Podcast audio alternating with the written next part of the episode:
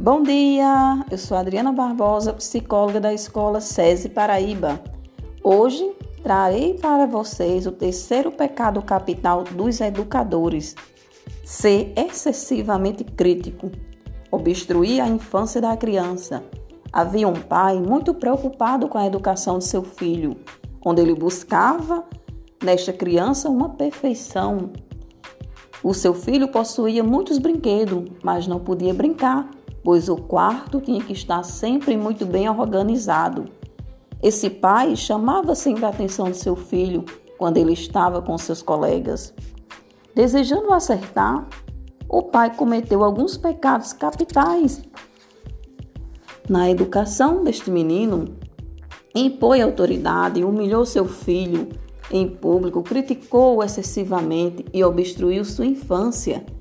Esse pai estava preparado para consertar computadores e não para educar um ser humano. Cada um desses pecados capitais é universal, pois são um problema tanto para a sociedade moderna quanto para uma tribo primitiva. Não critique excessivamente. Não compare o seu filho com os colegas. Cada jovem é um ser único. No teatro da vida, a comparação só é educativa quando é estimulante e não depreciativa. Dê aos seus filhos liberdade para ter suas próprias experiências, ainda que isso inclua certos riscos, fracassos, atitudes tolas e sofrimento. Caso contrário, eles não encontrarão seus caminhos. A pior maneira de preparar os jovens para a vida é colocá-los numa estufa e impedi-los de errar e sofrer Estufas são para plantas, mas para a inteligência humana são sufocantes. O mestre dos mestres tem lições importantíssimas para nos dar nessa área. Suas atitudes educacionais encantam os mais lúcidos dos cientistas. Ele disse certa vez que Pedro o negaria. Pedro discordou vermemente. Ficou irritado. Jesus poderia criticá-lo, apontar seus defeitos, acusar sua fragilidade. Mas qual foi a atitude? Nenhuma. Ele não fez nada para mudar as ideias do amigo. Deixou o jovem apóstolo Pedro ter suas experiências. O resultado? Pedro errou drasticamente. Derramou lágrimas incontidas, mas aprendeu lições inesquecíveis. Se não tivesse errado e reconhecido sua fragilidade, talvez jamais amadurecesse e se tornasse quem foi. Mas como falhou, aprendeu a tolerar, a perdoar, a incluir. Estimados educadores, temos de ter em mente que os fracassos condenam, os fortes compreendam, os fracos julgam, os fortes perdoam. Mas não é possível ser forte sem perceber nossas limitações.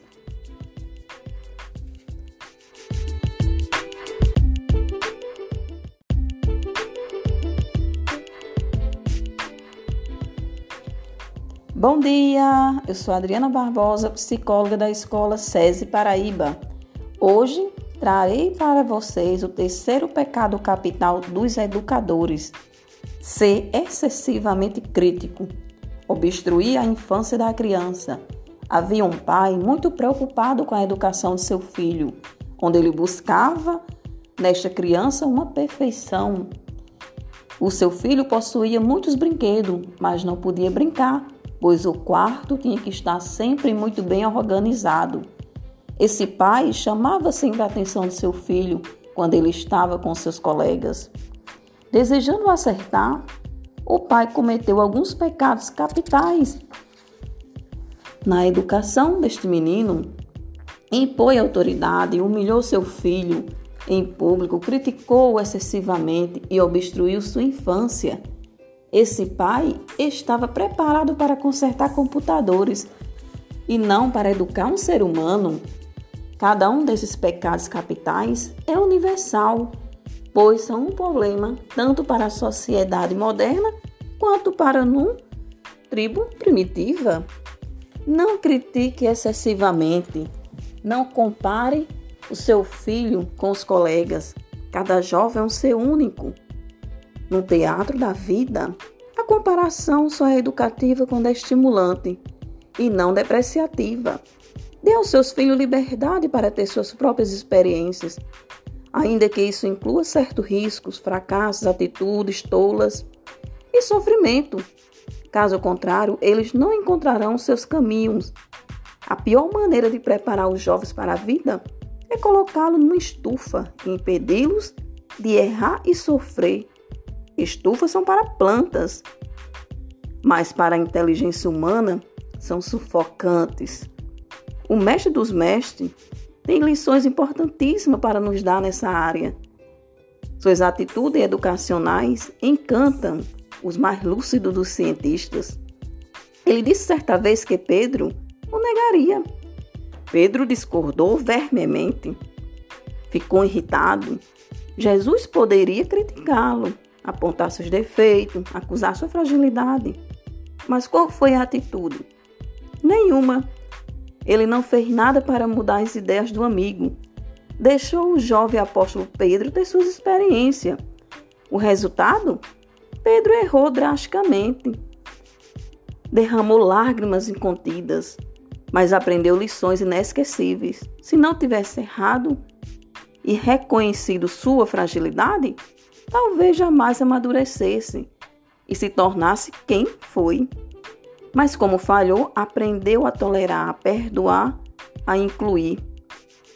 Estimados educadores, temos de ter em mente que os fracassos condenam, os fortes compreendam, os fracos julgam, os fortes perdoam. Mas não é possível ser forte sem perceber nossas limitações.